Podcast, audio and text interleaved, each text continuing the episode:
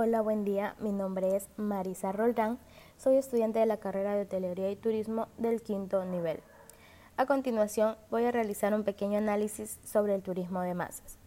El turismo masivo es aquel donde un alto volumen de vacacionistas o de turistas se encuentran en un único destino, lo cual va a provocar que la capacidad receptora del lugar quede rebasada.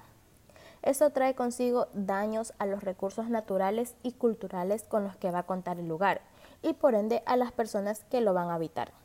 También llamado turismo de masas, se trata de un fenómeno que se dio primero y existe mayoritariamente en destinos de sol y playa.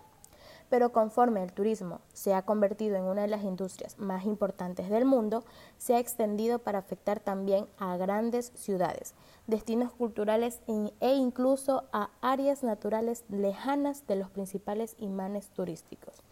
Aunque parece un fenómeno reciente, en realidad el turismo de masas ha estado con nosotros desde hace más de un siglo. De acuerdo a Miguel Ángel Acerenza, profesor y consultor en promoción y desarrollo del turismo, es en el Reino Unido durante el siglo XIX la primera vez que esto se presentó.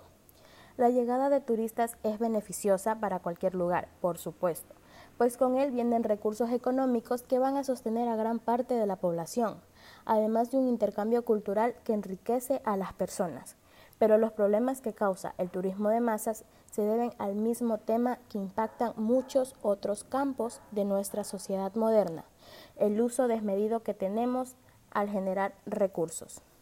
Muchas gracias, esta es mi intervención por el día de hoy.